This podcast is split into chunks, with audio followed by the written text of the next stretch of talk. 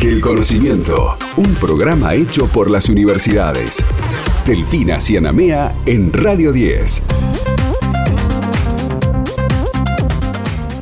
Y ahora es momento en DEC de ponernos en contacto con Oscar Alpa, secretario de Políticas Universitarias de la Nación, para charlar sobre un montón de iniciativas que se están articulando desde allí, desde el Ministerio de Educación de la Nación. Oscar, ¿cómo estás? Aquí Héctor y Alfina te saludamos. Muy buenas tardes. ¿Qué tal, Delfina? Hola, Héctor, también. ¿Qué tal, Oscar? Un gusto.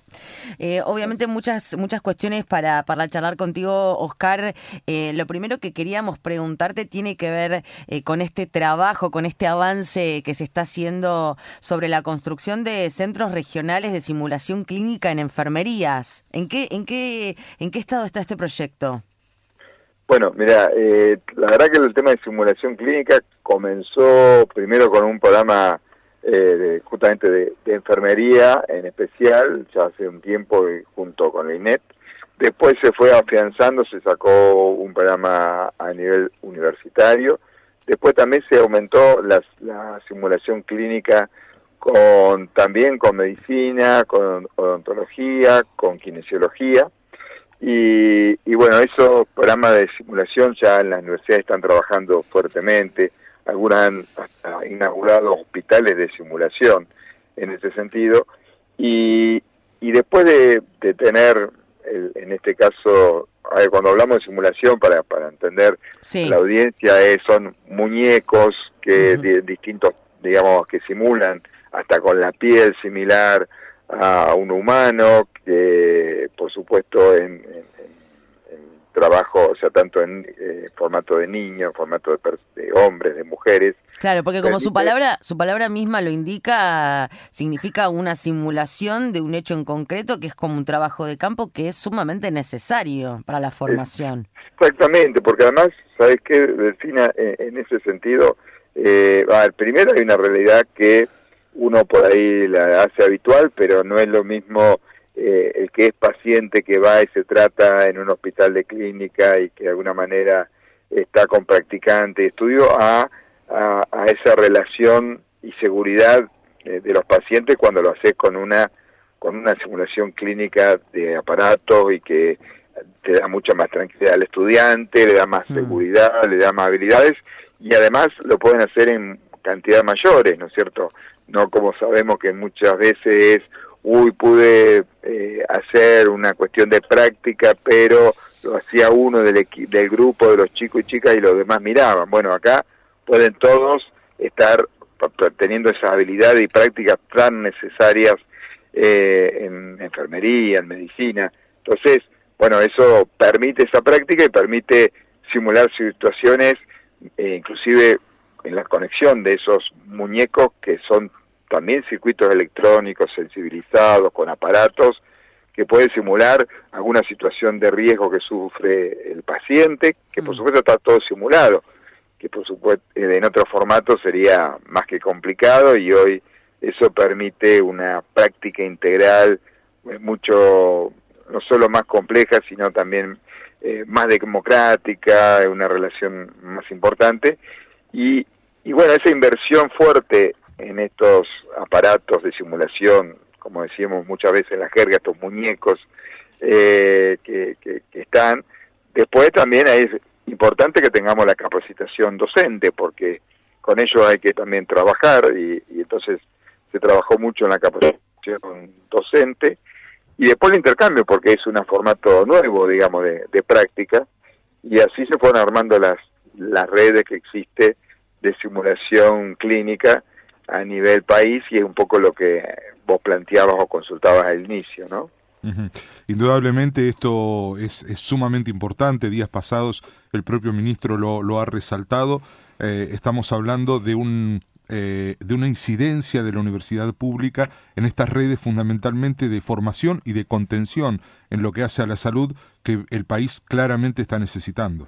Y de avance tecnológico, además, hay que decirlo, ¿no? Porque a medida que también la ciencia va avanzando, la medicina, eh, es necesario también contar con herramientas que estén a la altura de las circunstancias, porque si no uno tiene toda la capacitación, pero después no puede disponer de las herramientas necesarias. Así es, Delfina eh, y Héctor, eh, como decían, y, la verdad que uno tendrían que ver la, estos muñecos, como decimos, la, el realismo que tiene, la textura, la reacción. Entonces, bueno, todo esto también, esta, estas redes que se hace junto con la Secretaría Política Universitaria, pero también con INET, porque recordemos que hay toda una parte de formación que son los institutos de formación de educación superior, digamos, superior técnico que también, entonces aquello que había comenzado con el PRONAFE y que, digamos, ahora se está consolidando, PRONAFE era el programa justamente nacional de enfermería, y, y que puedan hacer estas redes que, que, ojo, también existen en Argentina existen en el mundo, entonces estas redes que permitan una mayor capacitación, una mayor conocimiento y como decían, una mayor práctica de nuestras y nuestros chicos y chicas que están en la en la universidad o que están en los institutos de educación superior, ¿no? Hmm. Ahora, eh, en este marco también queríamos preguntarte por el programa por eh, Prinuar. Eh, tengo entendido que todavía sigue abierta la convocatoria para distintos investigadores e investigadoras, ¿no? sí, así es. O sea, justamente el Prinuar, contemos un poco del programa de investigación de los docentes universitarios argentinos, es un programa que era, digamos, que que ha cambiado, pero el último antecedente fue en el 2014, o sea, había una necesidad de, de comenzarlo, de investigadores, de poder categorizar, y ese programa de, de, de, Prinuar, que lo hemos lanzado pensando en donde se hacen la mayor cantidad de investigaciones que en la universidad, bueno, eh, tuvo tal éxito de, de, incorporación, de las categorías, de las inscripciones, que ya eh, estábamos cerca de los 20.000 el día de cierre en mayo. Y bueno, está por ahí parte o práctica que se da que a, lo último siempre uno está para presentar la inscripción, satura los sistemas, satura entonces en tanto volumen le hemos dado un mes más, pero entendemos que vamos a llegar a 30.000 inscriptos en este programa de investigador del Prinuar eh, con lo cual ya hay 25.000 y 5.000 que están en este momento en tratamiento.